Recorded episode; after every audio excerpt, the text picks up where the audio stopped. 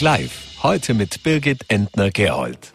Ja, was soll man sagen? Derzeit beginnt jede Sendung mit einer neuen Medaille. Heute ist Österreich zu Gold geflogen. Die Skispringer setzten sich im Teambewerb durch. Einen schönen guten Abend bei Vorarlberg Live und goldig wird es heute auch am Valentinstag, zu dem wir Paartherapeutin Miriam Spieler begrüßen dürfen. Außerdem wird uns der Lecher Bürgermeister Gerhard Luzian Rede und Antwort stehen und pünktlich zum Equal Pay Day begrüßen wir Eva King, die stellvertretende Direktorin der der Arbeiterkammer Vorarlberg. Doch kommen wir zuerst zur nächsten Goldmedaille für Österreich. Die Skispringer Stefan Kraft, Jan Hörl, Daniel Huber und Manuel Fettner flogen heute zu Gold und das auch dank Vorarlberger Unterstützung. Der Harder Patrick Murnig betreut Stefan Kraft seit Jahren und ist uns nun zugeschaltet. Einen schönen guten Abend. Hallo. Herr Murnig, können Sie uns äh, ein wenig davon erzählen, wie der heutige Tag für Sie war? Sie haben vermutlich das äh, Skispringen angeschaut. Ja, klar. Ähm, ja, der heutige Tag war nicht, äh, war eigentlich gleich wie die letzten Tage, weil äh, man immer von Tag zu Tag bei Großveranstaltungen schaut und der Stefan und ich arbeiten jetzt schon über elf Jahre zusammen, seit er 17 Jahre ist und äh, wir haben schon einige Großveranstaltungen erlebt und dann äh, versucht man von Tag zu Tag sich zu entwickeln und, und so war es auch heute oder gestern am Abend. Wir sind jeden Tag in Kontakt. Ähm, und der Tag war heute, ähm, eigentlich war da ganz ruhig. Insofern, weil der Stefan als Teamplayer auch da immer seinen Teil dazu beitragt und ihm das sehr viel Spaß macht, mit seinen Freunden, Kollegen einfach auch dann um die Medaillen zu kämpfen. Und vor dem war er ein bisschen äh, entspannter wie die letzten Tage.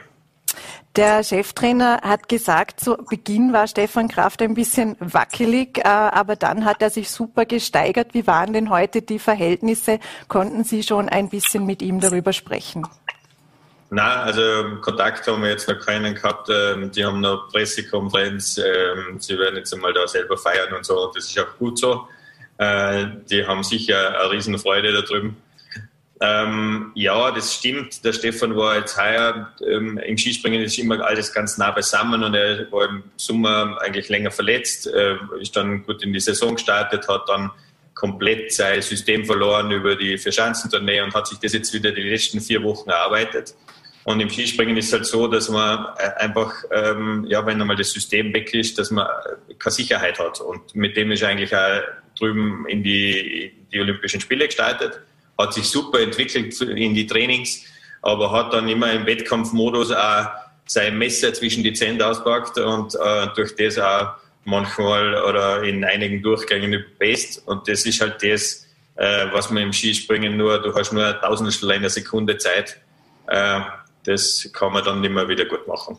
Und das war heute, äh, ja, welche Rolle spielte heute oder in der ganzen Entwicklung das Team? Also Manuel Fettner hat ja zum Beispiel schon eine Silbermedaille geholt und war sozusagen auch gewissermaßen das Zugpferd. Was, wie, wie wichtig ist die Unterstützung im Team und die Teamarbeit nun für diesen Erfolg?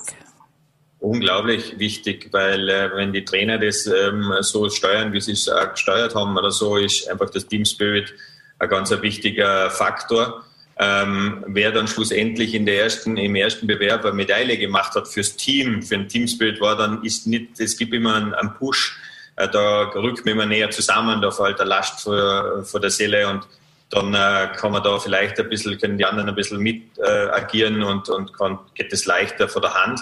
Und das, äh, die haben ein super Team, äh, Spirit äh, und der Manuel Fettner ist eine besondere Geschichte für sich selber und da haben sich alle gefreut und das, hat, das haben sie jetzt mitgezogen die nächsten, letzten Tage. Ja. Sie haben schon die durchwachsene Saison von Stefan Kraft angesprochen. Welche Rolle spielten Sie selbst und Ihr Unternehmen äh, Jump and Reach, wenn es nun darum ging, auch diese durchwachsene Zeit zu bewältigen?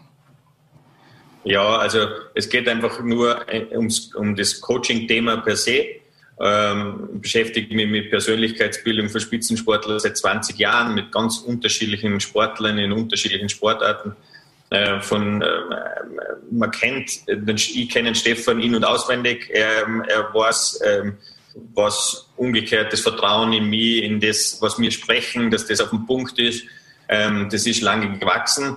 Und ähm, da kämpft man halt. Äh, Wenn es nicht so gut läuft, dann kämpft man in schlechten Zeiten, hält man zusammen. Äh, und in guten äh, muss man genauso seinen Plan beieinander haben, dass man überhaupt erfolgreich performen kann. Und das ist halt die Unterstützung, ähm, die ihm Stefan bietet.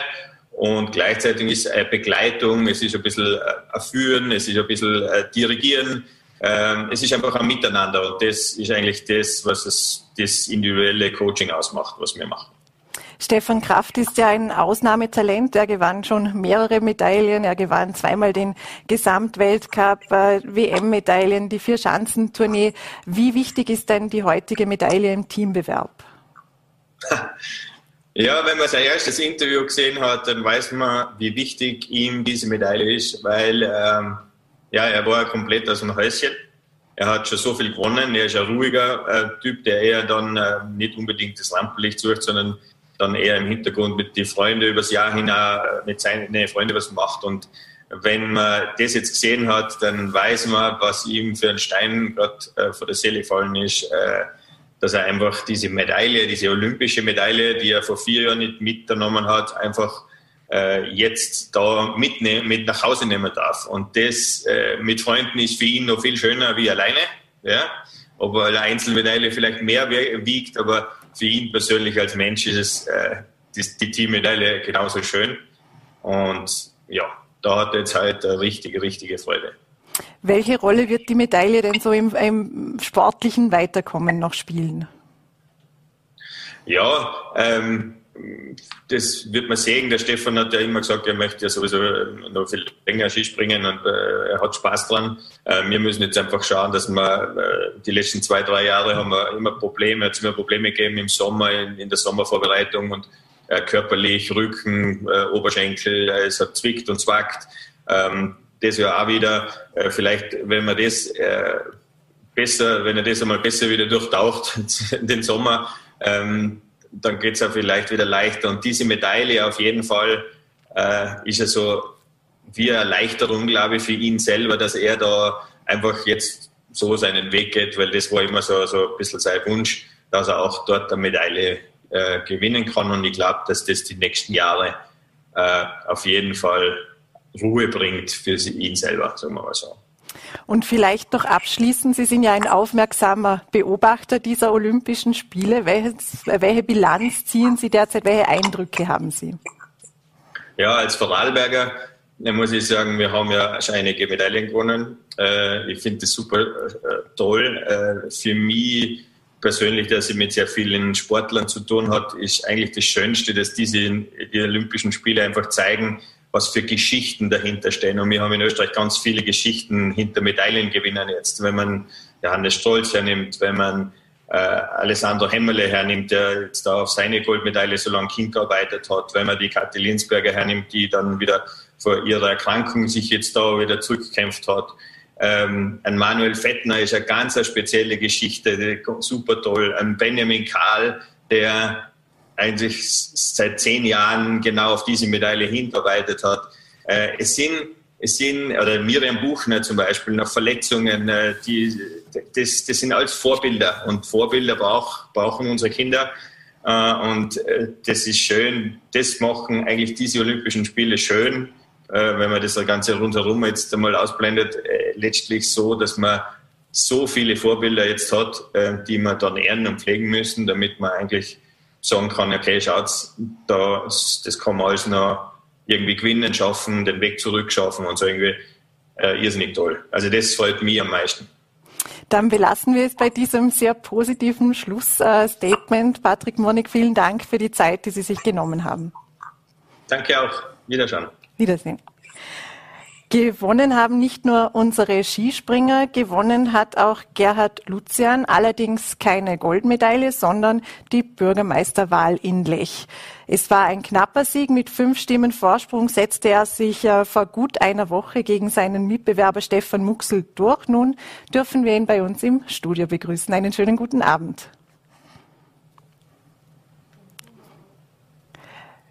Wir hören Sie noch nicht. Schönen guten Abend. Hallo. So, jetzt funktioniert es. Einen schönen guten Abend. Herr Bürgermeister, kurz vor der Wahl haben Sie sich in einem Schreiben an die Bürgerinnen und Bürger von Lech gerichtet und erklärt, dass es auch einen ausgleichenden Bürgermeister braucht.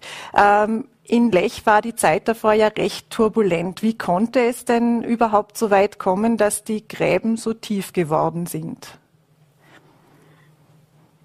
Ja, die Frage ist nicht so einfach.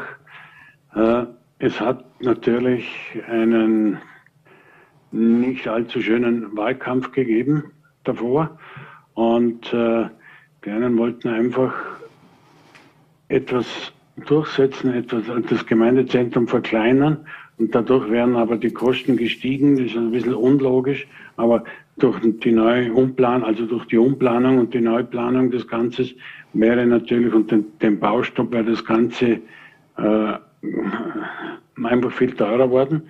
Und wir haben immer gesagt von der Liste Lech, und wir haben das in der letzten Legislaturperiode dementsprechend auch beschlossen, äh, dass man das Gemeindezentrum so in dieser Art und in dieser Größe baut, weil wir diese Flächen und diese Räumlichkeiten auch brauchen.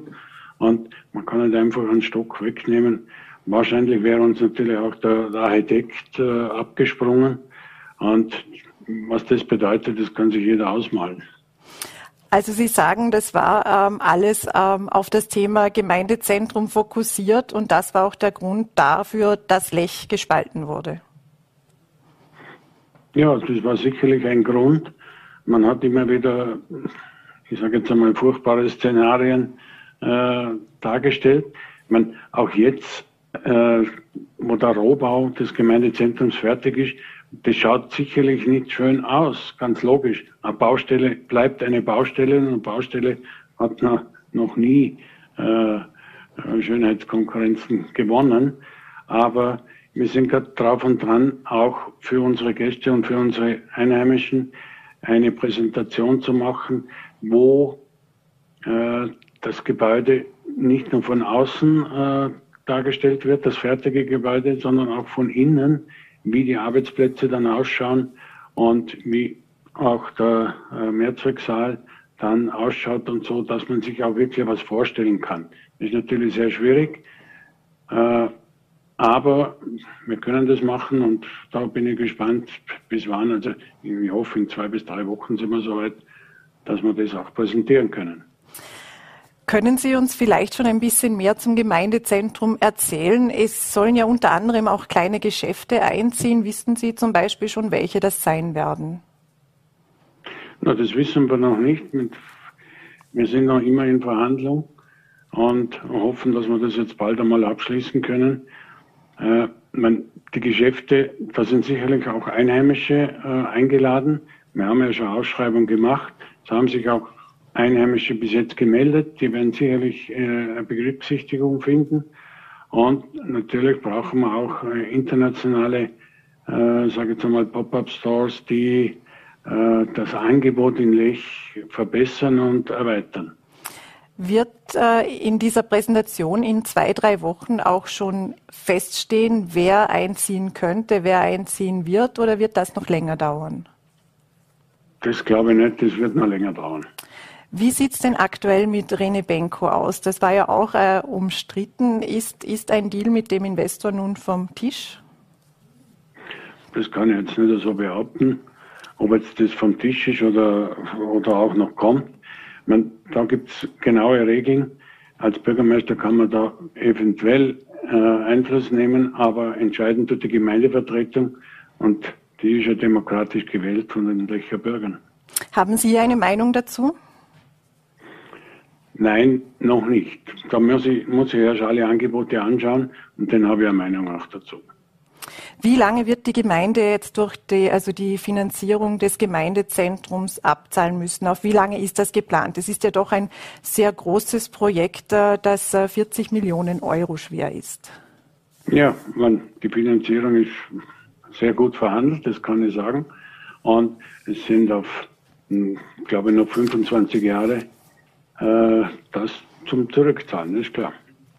Vor der Wahl haben Sie in den VN erklärt, dass Ihnen der Erhalt der schönen Natur in Lech ein sehr großes Anliegen sei.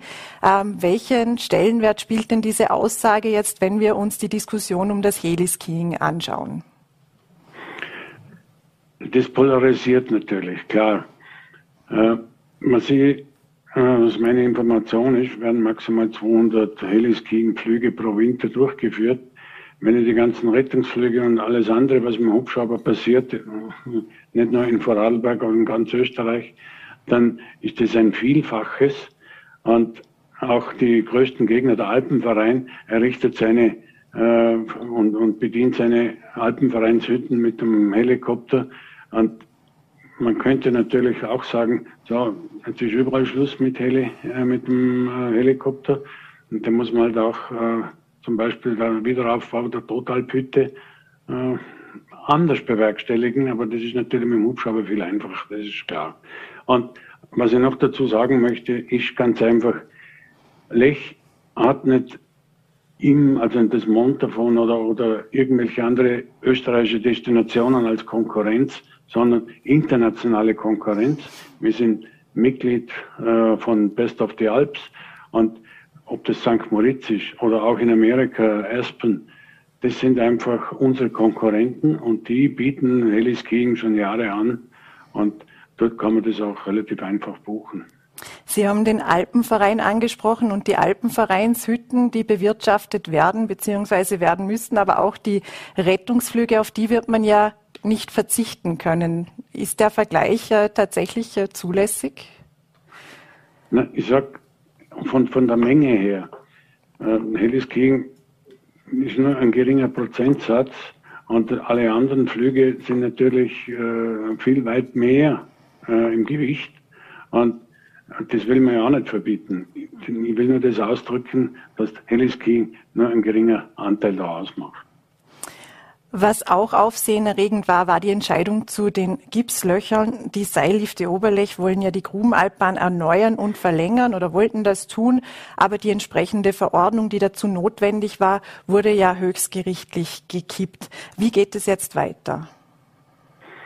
Gut, die Entscheidung des äh, Verfassungsgerichtshofs muss man akzeptieren, äh, ganz einfach, und wir werden uns in den Gremien, in der Geschäftsführung beraten, wie wir weiter tun. Inwiefern werden jetzt auch frühere Überlegungen einer möglichen Verbindungsbahn wieder interessant? Kommt sowas in Frage? Wie gesagt, wir müssen entscheiden, äh, wie die Wirtschaftlichkeit ist, was man überhaupt macht, ob man eine neue Bahn macht, ob man die bestehende einfach nur saniert oder, oder wie oder was, das kann ich jetzt nicht beurteilen und, und äh, sagen, da müssen wir uns einfach äh, dazu besprechen und ja, und dann eine Entscheidung treffen. Haben Sie sich dazu schon einen gewissen Zeitplan vorgenommen? Also jetzt in Ihren beiden Funktionen vielleicht? Oder wie lassen sich die beiden Funktionen diesbezüglich verbinden? Oder gibt es einen Interessenskonflikt? Na, da gibt es sicherlich keinen Interessenskonflikt. Man muss man, wir leben im Winter vom Skifahren und von unseren Liftanlagen, die ihre Sache ja sehr, sehr gut machen. Die Pistenpräparierung auf der einen Seite, Schnee machen auf den äh, gewissen Stellen, wo äh, zu wenig Schnee einfach da ist. Und äh, unser, unser Einkommen in der Gemeinde von allen äh, hängt natürlich vom Winter, vom Wintertourismus ab und das muss man immer mit bedenken, das ist ganz logisch. Wie wollen Sie den Sommertourismus weiterentwickeln? Da wäre auch noch hohes Potenzial da, wenn man auch die Berichte zu Lech liest. Was ist denn da geplant? Ja, gut. Geplant ist, dass man einfach äh, alle Player in, in Lech auch motiviert, dass sie da mitmachen, dass sie selber von sich aus den Sommer äh, in Vordergrund stellen, dass man das auch im Winter unsere Gäste äh, motiviert, dass sie im Sommer wieder mal kommen oder natürlich auch im Herbst. Man, auch wir in unserem Betrieb haben gesagt, wir lassen jetzt den Herbst offen, sodass wir von Ende Juni wieder durchgehend bis Ende April geöffnet haben und somit auch für unsere Mitarbeiter attraktive Arbeitgeber sind. Und dann hoffe ich natürlich auch, dass das, ich sage jetzt einmal, im Herbst halbwegs ein lukratives Geschäft wird. Und ich sage, je öfter und je mehr äh, geöffnet wird und offen hat, umso besser, glaube ich, läuft das Ganze auch. Neben der Hotellerie hat der Lech auch einen vergleichsweise hohen Anteil an Ferienwohnungen. Auch immer wieder diskutiert wird, ob die Besitzer hier einen höheren Beitrag zum Beispiel zur Infrastruktur des Ortes äh, leisten sollen. Ist dazu was geplant? Wir sind immer noch im Gespräch mit der Landesregierung. Es ist halt so, dass die Infrastruktur nicht nur von den Betrieben, die in Lech arbeiten, äh, getragen werden muss, sondern von allen, die es auch genießen und die das Ganze auch nutzen. Das würde bedeuten, dass auch ein höherer Beitrag notwendig wird. Kann eine Möglichkeit sein, ja. Und vielleicht noch zu Ihrer äh, Amtsausübung. Werden Sie nun künftig vollberuflich als Gemeindechef tätig sein? Ich bin seit äh, 7. Februar vollberuflich dabei und ich schaue natürlich, dass ich meine Arbeit da zur Zufriedenheit machen kann. Und momentan ist es äh, auf jeden Fall ein Fulltime-Job, so mit 10, 12 Stunden pro Tag. Und, aber ich habe gewusst, dass es viel Arbeit ist und werde mir das auch dementsprechend äh, schätze diese Arbeit auch ne? und werde es natürlich auch so handhaben, natürlich. Wer kümmert sich dann um den Hotelbetrieb? Ich habe eine gute Familie, meine Frau ist zu Hause, mein Sohn, die Freundin von meinem Sohn, die managen das Ganze zu meiner Zufriedenheit, sage ich jetzt einmal. Ähm, jetzt sind Sie eine Woche im Amt. Ähm, können wir schon fragen oder ich frage Sie jetzt einfach mal, wollen Sie denn auch bei der nächsten Wahl kandidieren? Also vordergründig sind jetzt die drei Monate, äh, die drei Jahre, dass man diese Legislaturperiode äh, gut abgeschlossen wird, dass, ich, dass wir gute Arbeit machen mit meinen Kollegen von der Liste Lech, die mir ihre Unterstützung zugesagt haben. Und wenn äh, die Lecher Bevölkerung weiterhin mich als Bürgermeister sehen will, stelle ich mich auch gerne einer Wiederwahl. Auf jeden Fall. Herr Bürgermeister, dann danke Ihnen herzlich für die Zeit, die Sie sich genommen haben und wünsche noch einen schönen Abend. Vielen Dank, ebenfalls schönen Abend. Und heute sind wir nicht nur sportlich und politisch, heute wird es auch romantisch. Es ist Valentinstag und das nehmen wir uns zum Anlass, mit Paartherapeutin Miriam Spieler zu sprechen. Einen schönen guten Abend. Guten Abend. Frau Spieler, ganz generell gefragt, welchen Stellenwert hat denn der Valentinstag für Paare? Ja, das ist eine gute Frage. Viele meinen ja, ähm, dass es ein, ja, für den Handel der große Tag ist. Das wird auch so sein. Ich habe noch eine andere schöne Geschichte in Erfahrung gebracht. Nämlich ähm, soll es den heiligen Valentin tatsächlich gegeben haben. Und zwar ähm, soll das ein Bischof in Rom gewesen sein, der äh, Paare nach christlicher Tradition getraut hat. Und, das finde ich ein nettes Detail, ihnen Blumen aus seinem Garten geschenkt hat. Man sagt, dass die Ehen, ähm, die der heilige Valentin getraut hat, ähm, unter einem besonders guten Stern gestanden seien. Nun ist der 14. Februar leider der Todestag vom heiligen Valentin, denn er wurde ermordet bzw. geköpft, ähm, weil es eigentlich verboten war, was er hier getan hat. Ähm, ich finde, der Valentinstag hat schon eine Bedeutung bei den Paaren. Ähm, es werden sich Geschenke gemacht, es werden sich mitunter auch ähm, oder hoffentlich äh, Komplimente gemacht. Ähm, schade ist es, weil es auf diesen einzigen Tag im Jahr reduziert wird. Eigentlich sollte ja der Valentinstag so in Gedenken an, den, an diesen Bischof auch äh, so ein bisschen ein Eselsohr sein in unserem Kalender. Also, dass wir stetig dran denken, ähm, dass die Liebe oder die Beziehung, sagen wir die Beziehung, unsere Partnerschaft einfach auch Zuwendung braucht, ähm, dass wir sie wie einen Garten auch ähm, zu bewässern haben, wenn wir wollen, dass der Garten blüht. Wie wichtig sind denn bei dieser Bewässerung oder was braucht denn diese Bewässerungsanlage? Braucht es kleine Gesten immer wieder? Braucht es regelmäßige Gespräche? Was würden Sie da Paaren raten? Ähm, an erster Stelle steht sicher die Zeit. Also das ist ähm, eine Erfahrung, die ich jeden Tag mache. Paare, die keine Zeit haben, beziehungsweise, nennen wir es mal anders, keine Zeit füreinander befreien können. Und ähm, ja, ich frage oft so in den Erstgesprächen, ähm, wann haben Sie sich zum letzten Mal miteinander verabredet? Wann haben Sie das letzte Mal Ihrem Partner, Ihrer Partnerin gesagt, ähm, was Sie schätzen an ihm oder ihr? Wann haben Sie sich zum letzten Mal überrascht? Ähm, wann haben Sie sich das letzte Mal Zeit genommen? Und ähm, wenn ich dann auf diese Fragen, ähm, Fragen oder auf meine Fragen äh, so ein bisschen ratlose Gesichter vor mir sehe, ähm, dann weiß ich, dass wir ja eine erlebnisreiche Reise vor uns haben, wo wir das wieder lernen oder wo die Paare das auch wieder lernen, miteinander Zeit zu befreien, auch wenn, wenn viel los ist, wenn viel ähm, mit den Kindern, mit, mit dem Haushalt, mit den Jobs, mit den Ausbildungen, ähm, jeder viel, viel um die Ohren hat, aber dass man sich nicht aus den Augen verliert. Man nennt das auch Commitment. Ähm, also dieses, der Wille zum Wir, dass ich uns nicht, nicht aus den Augen, nicht aus den Augen verliere. Was hat sich denn, wenn Sie auf Ihre Beratungen blicken, was hat sich denn äh, in der Pandemie geändert? Ähm, das ist eine spannende Frage. Ähm, der erste Lockdown wurde meiner Erfahrung nach, und das bestätigt auch so die, die, ja, die Ergebnisse aus den Stressforschungen, auch aus anderen Zeiten, der erste Lockdown hat so ein bisschen für ein Zusammenrücken gesorgt in den Familien. Ähm, und das bedeutet, wenn eine Bedrohung sozusagen von außen kommt, etwas, was wir nicht wissen, was passiert jetzt, dass das eben dafür sorgt, dass wir wieder besser zusammenhalten, ähm, gemeinsam sozusagen auftreten. Jetzt hatten wir aber nicht nur einen Lockdown, sondern äh, mehrere hintereinander und diese, sagen wir mal, diese, diese Stimmung zieht sich jetzt ja schon dann zwei Jahre. Und da erlebe ich, ähm, ja, und da muss man nur auf uns selber schauen, ich erlebe erschöpfte Menschen und ich erlebe erschöpfte Menschen in erschöpften Beziehungen. Und jetzt bin ich wieder so ein bisschen ähm, beim Garten, beim Bewässern des Gartens. Ähm, in Krisenzeiten zeigt sich einfach auch, wie sehr Paare drauf geschaut haben.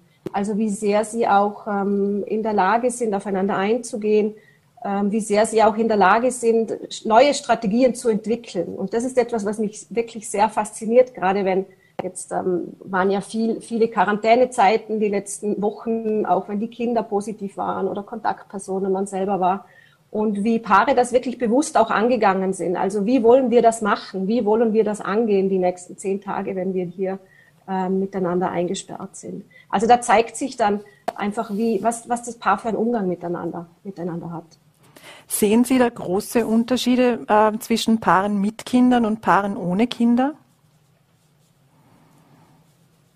Ähm, ja, natürlich. Also Unterschiede in dem Sinn, wenn man mit ein paar Kindern eingesperrt ist, mitunter in einer drei, vier Zimmerwohnung oder auch in einem Häuschen, das ist natürlich eine immense Belastung. Da kann man sich nicht aus dem Weg gehen. Die, müssen, die Kinder müssen versorgt werden. Da, da, zeigt sich einfach auch, wie sehr funktionieren wir als Team miteinander. Während ähm, Paare ohne Kinder meiner Erfahrung nach eher so, also meistens lebt man ja auch ein bisschen in beengteren Verhältnissen, wenn man zu zweit lebt dass es schon so die Wände näher kommen und dass vielfach auch ähm, diese Beschränkungen durch fehlende Aktivitäten draußen, durch den Sport, der lange Zeit nicht möglich war, äh, weggefallen sind und man so aufeinander sitzt. Aber ich denke, dieses Aufeinandersitzen, das haben wir alle geteilt, immer wieder. Ähm, ganz generell, die Pandemie hat uns alle betroffen in irgendeiner Art und Weise. Was haben denn solche gesamtgesellschaftlichen Entwicklungen, welche Auswirkungen haben diese denn auf äh, Paare? Wir können ja auch den Klimawandel nennen oder die Teuerung. Ähm, wie wirkt sich das auf Paare aus? Ja, das ist ganz spannend. Das war ja letztes Jahr schon die Frage, auch in meinem Interview, wo, ähm, wo ich dann auch geantwortet habe solche ja, Katastrophen oder, oder große Krisen bewirken ähm, oftmals einen Anstieg von Scheidungen, aber auch einen Anstieg von, Scheid äh, von, von Verheiratungen und ähm, von, von Geburten. Ähm, und ich denke, dass das werden wir dann, das werden wir dann sehen, was die nächste, ähm, die nächste Zeit bringt. Was ich merke, ähm, dass ja, es wird viel übers Heiraten gesprochen, es wird viel übers Kinderkriegen gesprochen. Also es wird und das wissen wir ja auch, diese, diese Pandemie ähm, war ein Stück weit ein Vergrößerungsglas für uns. Also wir haben, wir hatten auch mitunter manchmal Zeit innezuhalten und zu schauen, will ich da mit diesem Menschen äh, weiter, weiterziehen? Will ich mit ihm weiterleben? Und, und ja, was, wo soll es hingehen? Also, dass da noch einmal auch anders geprüft wurde unter diesem Vergrößerungsglas. Stichwort Scheidungen. Wie zeitgemäß ist denn die Ehe noch? Ja, die Ehe hat ein bisschen einen verstaubten Ruf, ähm, aber nichts am Zauber eingebüßt, würde ich mal sagen. Ähm, das finde ich ziemlich erstaunlich auch, wie auch, ja, ich sage mal, Paare, die moderne Beziehungen leben, also wo, wo die Kinderbetreuung ähm, aufgeteilt wird, wo die, die Berufstätigkeit von beiden reduziert wird, dass es jeder auch in seinem, in seinem eigenen Leben, in seinem Ich auch bleiben kann, wieder trotz allem noch diese Sehnsucht dann auch ist, ja, nach, ähm, nach Verheiratung, nach, nach dem, dem Heiratsantrag, diese Sehnsucht, ähm, und es ist insofern ja verständlich, dass wir Menschen uns ja alle nach äh, Verbundenheit sehnen, nach Zugehörigkeit. Und die, die Ehe, also dieses, ja, dieses Versprechen für viele eine Form oder all die Form eigentlich darstellen kann davon, mit diesem Menschen teile ich mein Leben. Also da ein klares Bekenntnis ähm, nach außen. Und ähm, ja, das ist vielleicht dieser Zauber, dieses, ähm, das, wie das zelebriert wird. Was ich auch erlebe, dass ähm, die ähm, also die Bedingungen gut geprüft werden. Also das, was heißt das rechtlich? Was ist, ähm, was kommt da auf uns zu? Wie wollen wir das machen? Also dass ein bisschen bewusster auch äh, mitunter darauf geschaut wird, was eine Ehe bedeutet. Macht dieses Bekenntnis auch nach innen, also für die Beziehung selbst, einen Unterschied, wie sie dann im weiteren Verlauf äh, aussehen wird? Naja, wenn es nur bei dem Bekenntnis bleibt, ähm, vermutlich nicht. Es gibt so einen schönen, ähm, also Hans Jeluschek ist ein bekannter Paartherapeut, der das mal so formuliert hat, die Beziehung wird von selber schlechter, da muss man gar nichts dafür tun. Ähm, also es ist die, die, das Entscheidende ist garantiert, ähm, wie geht es dann weiter? Also wie achten wir, jetzt bin ich wieder beim Garten, wie, wie achten wir aufeinander, dass wir, dass die, dass unsere Partnerschaft eben nicht die, zur Selbstverständlichkeit wird und auch nicht so dieser ähm, das ist vielleicht noch ein bekanntes Bild, dieser, dieser Hafen, in dem man einfährt und in dem man dann ähm, liegen bleibt, also als Schiff, sondern es ist eigentlich der Hafen, von dem man dann losfährt ähm, auf hohe See und ähm, ja, schaut, was, was alles kommt und wie wir dieses Schiff miteinander schaukeln. Frau Spieler, danke für die Zeit, die Sie sich genommen haben. Dann werden wir das Gerne. Schiff jetzt auch noch weiter schaukeln, denn nach dem heutigen Valentinstag ist morgen Equal Pay Day. Das heißt, Frauen in Vollzeitanstellung verdienen durchschnittlich um 12,7 Prozent weniger als Männer und umgerechnet bedeutet das, dass Frauen bis zum morgigen Tag heuer gratis gearbeitet haben. Das ist ein Missstand, der schwere Folgen haben kann. Weshalb das so ist, erklärt uns jetzt äh, Eva King, stellvertretende Direktorin in der Arbeiterkammer Vorarlberg. Einen schönen guten Abend.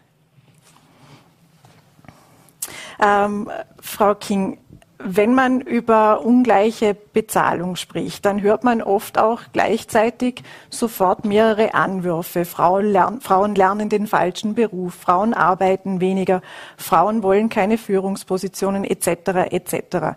Wie viel Wahrheit steckt denn hinter diesen Anwürfen?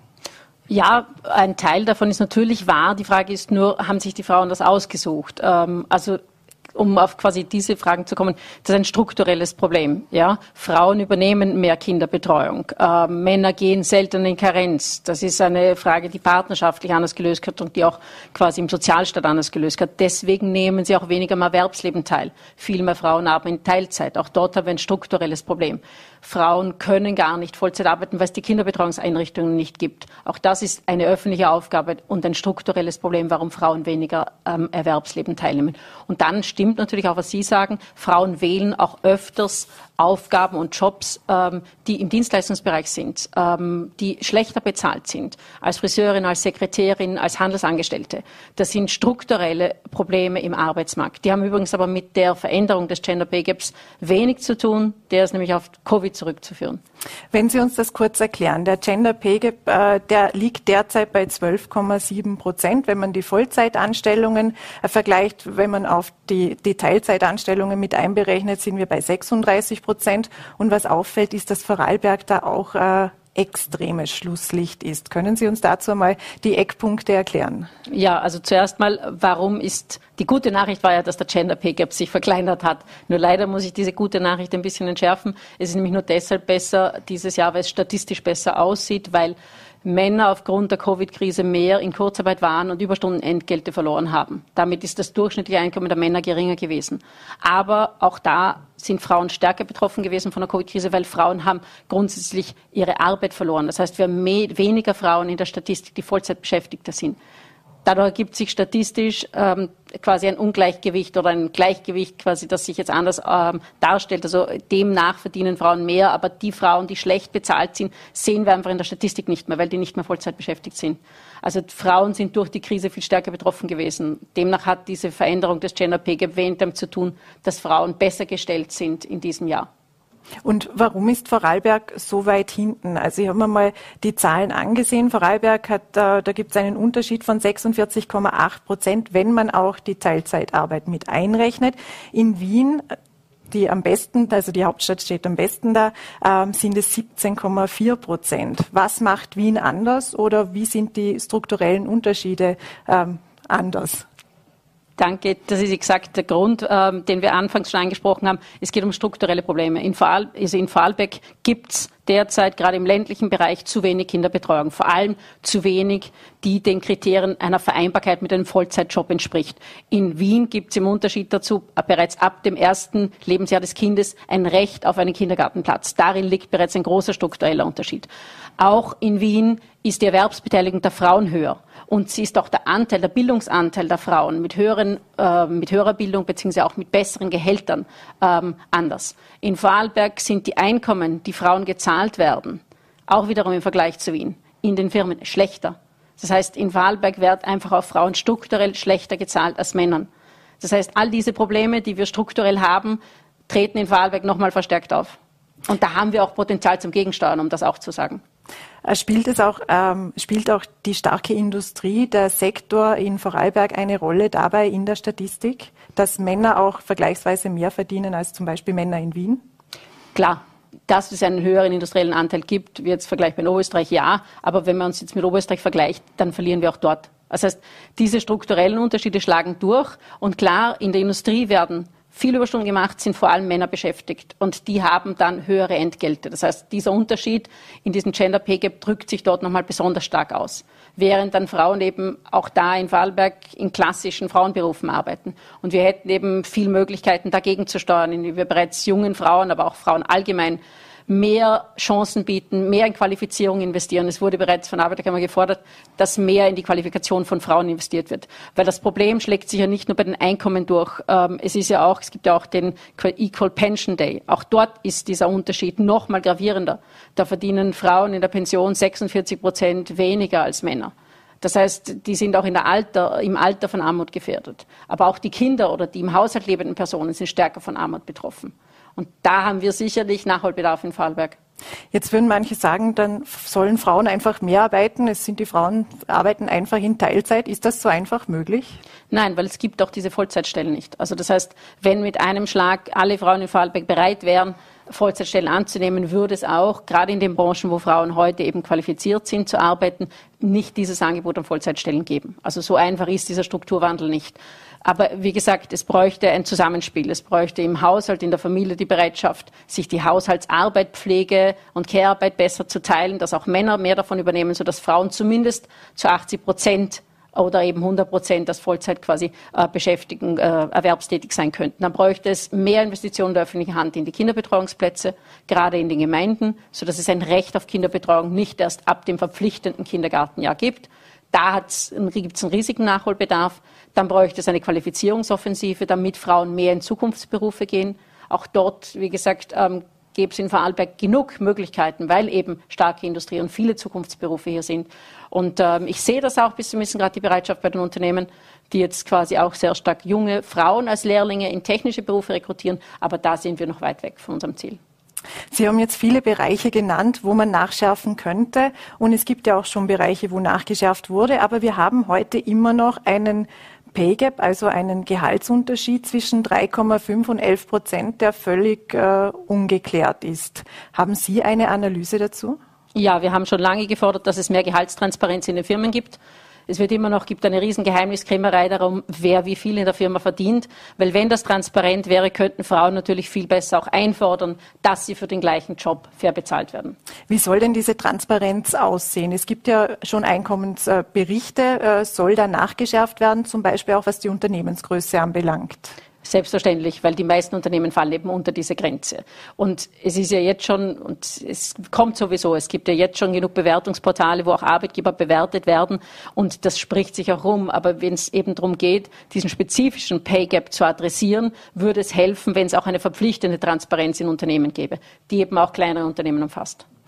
Wir hören jetzt auch viel, äh, Sie haben auch das Stichwort Altersarmut heute jetzt schon genannt, ähm, übers Pensionssplitting. Das ist derzeit noch sehr kompliziert. Es sind auch viele Paare, es schreckt sehr viele Paare ab, es auch zu tun. Braucht es da eine Reform? Die liegt ja schon lange auf Eis äh, seitens der Bundesregierung. Oder wäre das nur eine Symptombekämpfung?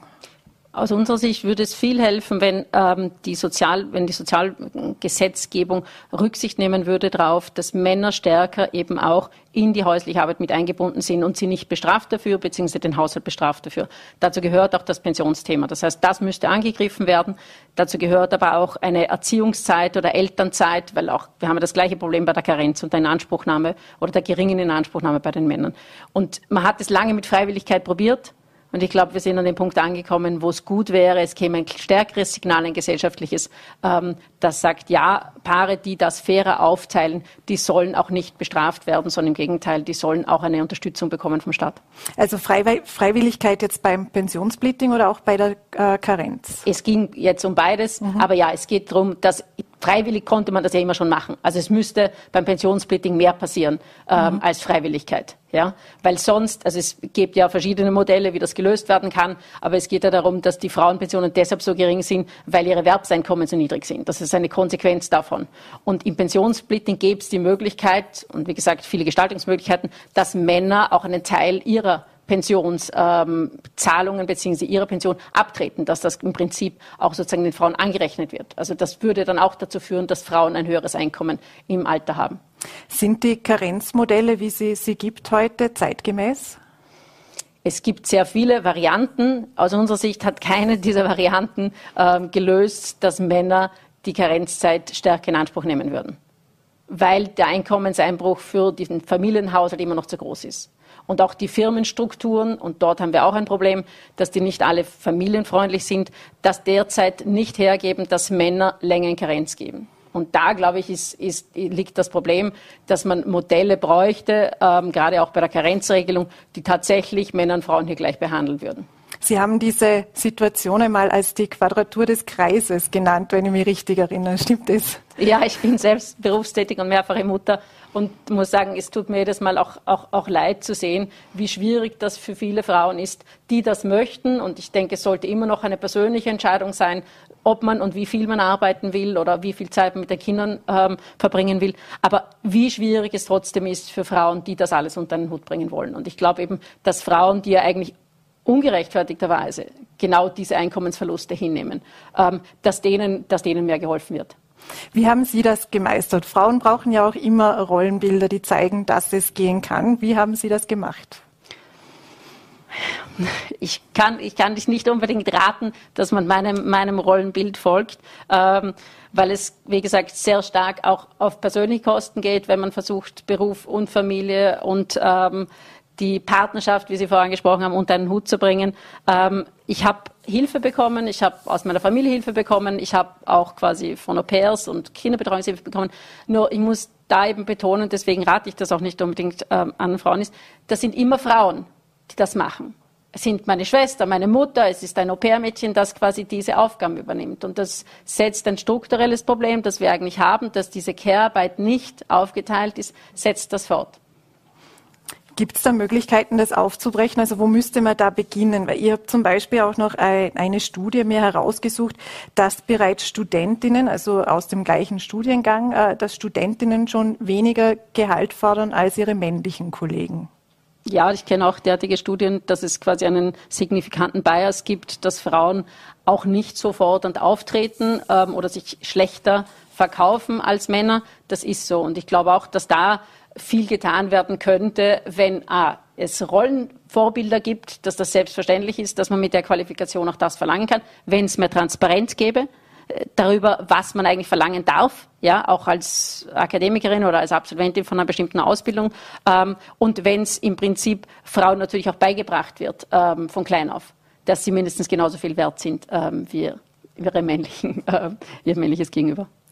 Welche Rolle spielt denn ein Mindestlohn? Also in der, in der Pandemie sahen wir ja, dass viele, viele Frauen in den systemrelevanten Berufen tätig sind. Und der ÖGB hat einmal in einer Aussendung erwähnt, dass gerade ähm, dass bei den fünf Gruppen, in denen die meisten Frauen arbeiten, der Durchschnittslohn, also dass der Lohn geringer ist als der Durchschnittslohn. Ähm, Braucht es einen Mindestlohn, einen gesetzlich festgelegten Mindestlohn oder soll man da weiterhin auf die Kollektivvertragsverhandlungen warten? Für mich ist es kein Entweder-Oder, sondern sowohl es auch. Mhm. Kollektivvertragshandlungen sind extrem wichtig im österreichischen, äh, im österreichischen ähm, Sozialsystem, aber sie ersetzen nicht, dass es auch eine Untergrenze gibt. Und gerade Frauen würden von einem Mindestlohn, auch einem gesetzlichen Mindestlohn, extrem stark profitieren eben aufgrund dieser Unterschiede. Und man hat es auch in Deutschland jetzt gesehen, ohne dass es eine, eine Grenze nach unten gibt, ist das Abrutschen in die Armut einfach enorm groß. Frauen sind in Österreich zu 35 Prozent mehr armutsgefährdet. Über 600.000 Menschen sind, äh, Frauen sind armutsgefährdet in Österreich. Das ist nicht, und das haben wir trotz Kollektivverträge. Die Zahlungsbereitschaft ist nicht da, außer es gibt eine gesetzliche Untergrenze. Wo sollte die liegen? da, auch da, glaube ich, äh, muss man sensibel vorgehen, was die Umstände sind, sozusagen in den jeweiligen äh, Branchen, beziehungsweise auch was gesamtösterreichisch durchsetzbar ist. Ähm, es sind unterschiedliche Zahlen genannt worden. Ich hätte mich auf diese 1800 netto eingeschossen. Das ist das, was wir für in Vorarlberg mit den Lebenshaltungskosten, die in Vorarlberg höher sind als in anderen Bundesländern, für angebracht halten. Aber das ist sicher Diskussionsmaterie. Ähm, vielleicht als letzte Frage, weil wir eben jetzt viel über diese Rollenbilder gesprochen haben, viel über die Care-Arbeit, also die Frauen vorwiegend mhm. übernehmen. Wie kann man denn diese Rollenbilder grundsätzlich aufbrechen? Ich glaube, die, die Bereitschaft ist ja bereits vorhanden. Ich, ich orte, und das kommt vielleicht auch in solchen Debatten zu kurz, ich orte da auch bei den Männern eine große Bereitschaft. Es ist eher so, dass die, die strukturellen Umstände, die wir vorher besprochen, im Arbeitsmarkt, auch in den Firmen, das bis dato noch nicht zugelassen haben. Wir haben ja äh, auch etwas Gutes quasi mit Covid bekommen, nämlich mehr ähm, Homeoffice ähm, und mehr ähm, sozusagen Flexibilität, die wahrscheinlich auch dazu führen werden, dass es eine bessere Vereinbarkeit genau von diesen Verpflichtungen gibt. Und ich glaube, dass jetzt einfach nur die Sozialgesetzgebung, aber auch die Firmen nachziehen müssen und realisieren müssen, dass Paare sich in der Regel eigentlich sehr wohl fair und gleichberechtigt verhalten wollen und dass es dazu aber auch die Möglichkeiten, die entsprechenden Fördermöglichkeiten braucht. Und das, das liegt jetzt eben, wie gesagt, einerseits in der Gesetzgebung, andererseits liegt es eben im Ausbau der Kinderbetreuungseinrichtungen und in der Qualifikation. Dort ist wirklich auch von der öffentlichen Hand Handlungsbedarf in Vorarlberg gegeben. Es gibt also noch viel zu tun. Einen ja, ja, da bleibt uns auf jeden Fall bis zum nächsten Jahr noch einiges zu tun. Ja. Dann werden wir uns nächstes Jahr bestimmt wiedersehen. Ich danke Ihnen herzlich fürs Kommen. Danke vielmals. Und das war's für heute mit Vorarlberg Live. Wenn Sie mögen, sind wir morgen wieder um 17 Uhr für Sie da auf VNRT, Voller.at und Ländle TV. Bleiben Sie gesund und vielleicht schenken Sie heute nicht nur Blumen, vielleicht setzen wir uns einfach gemeinsam für gleiche Rechte und gleiche Bezahlung ein. Da hätten wir alle länger was davon.